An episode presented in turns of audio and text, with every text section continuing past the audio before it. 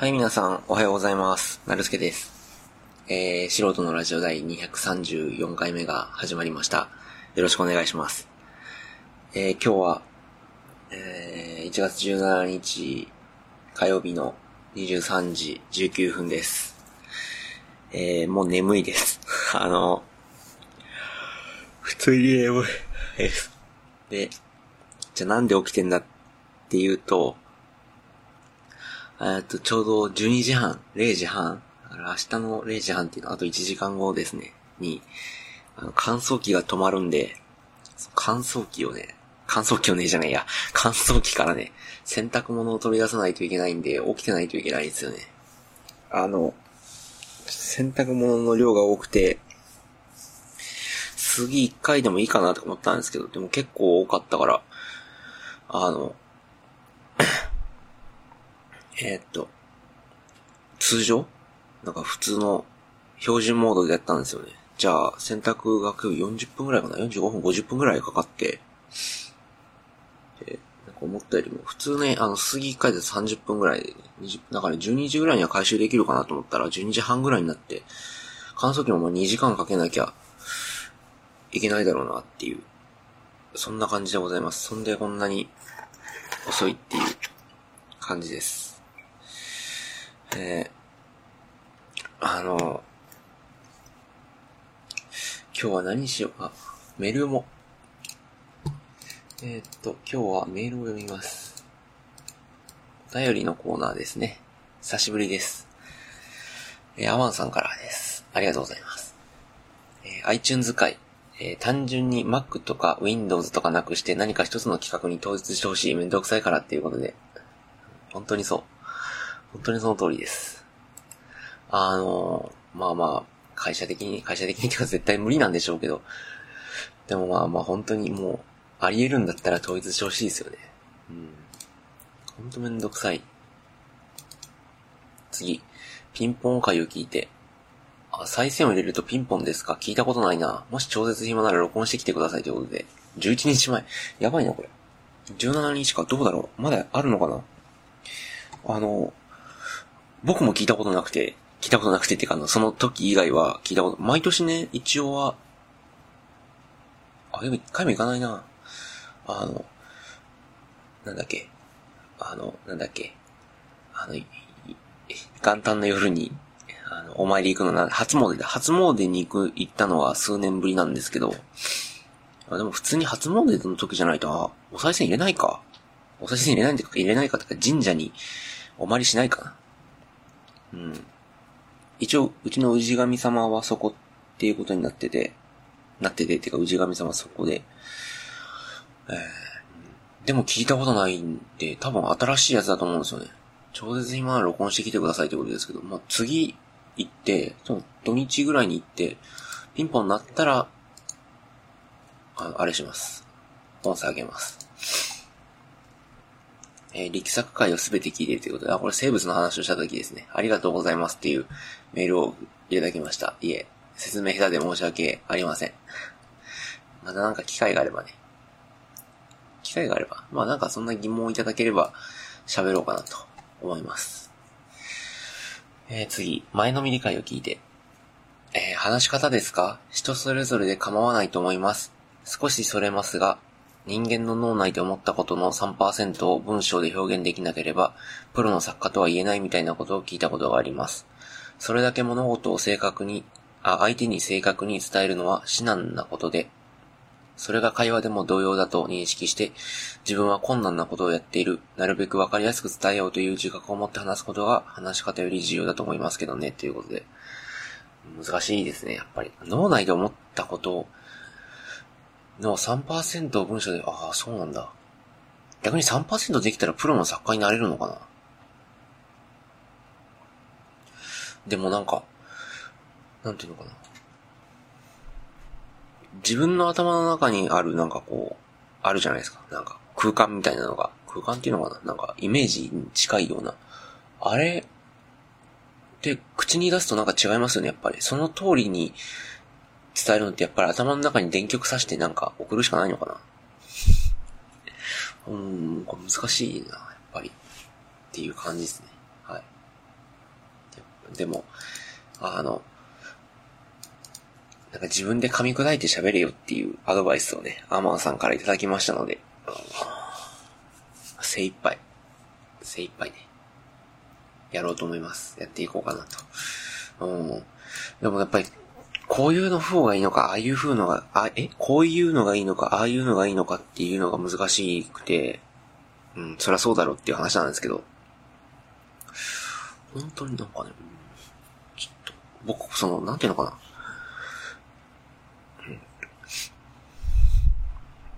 生物の話をするとして、例えば、それをまあなんかこう、し、なんか、なんていうのかな。全然知らない人？全く知らない人に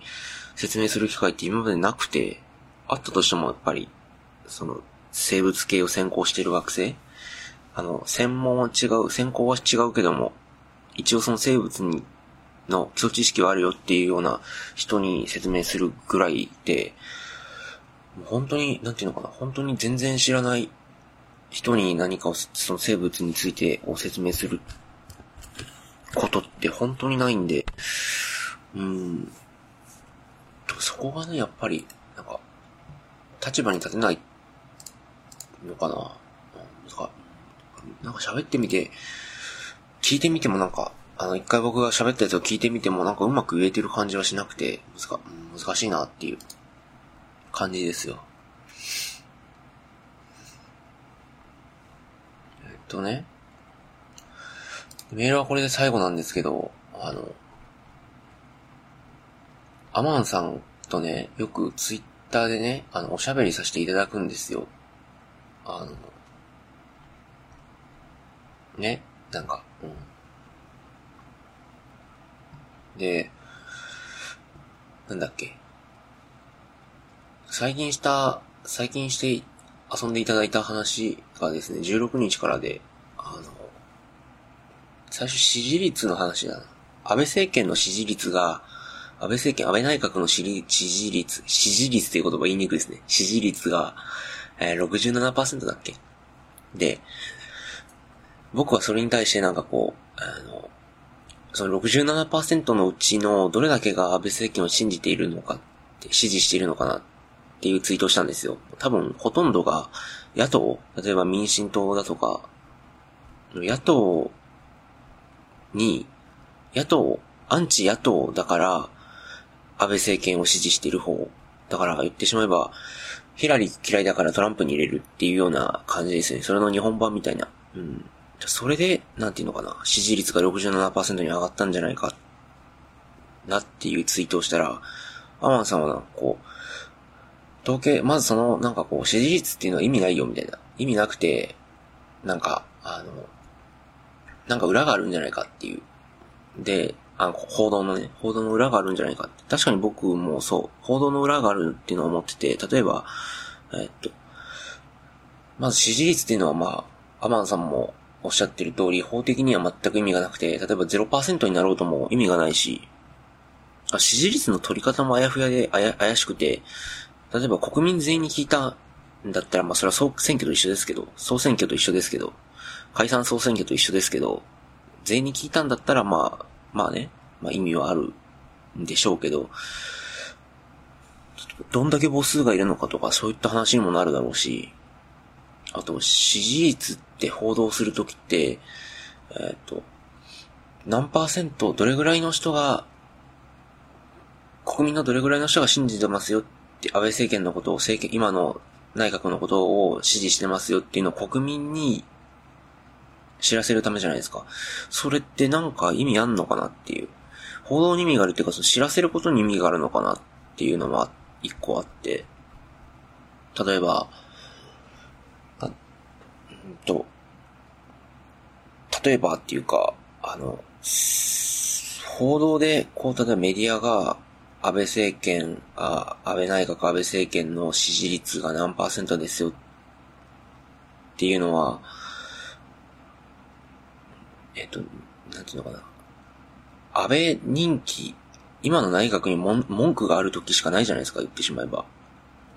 あの、支持率っていうのはどれぐらいの人が支持ししているか、支持している方っていうのは、文句が出ないわけですから、言ってしまえば。支持率が例えば100%だったとしたら、仮に100%で、選挙も100%、あの、えー、っと、自民党に入れて、選挙の投票率が100%自民党だったとしたら、選挙の投票率が100%で、100%自民党に入れられたんだとしたら、それはもう空気でわかる、空気ってか、でわかるじゃないですか。安倍政権に。不満の声が出ないわけですから。で、こんだけ不満の声があって支持率をその、その時に支持率を発表するっていうのは逆に言えば、報道的に、報道のその、なんていうのか、メディアが言いたいことっていうのは、メディアが言いたいことっていうのは、こんだけの人が安倍政権を支持してないですよっていう、こう安倍政権の、なんかこう、勢いを失速させたいときに、こういった報道をするんじゃないかな。だから、こういう支持率の報道があったときに、必ず思うのは、なんていうかな、伝え方によってそのメディアが、その媒体？新聞だったら例えば朝日新聞とか読売新聞とか、例えば、テレビだったらなんか、日テレとか、読売テレビとかフジテレビとか、その伝え方によって安倍政権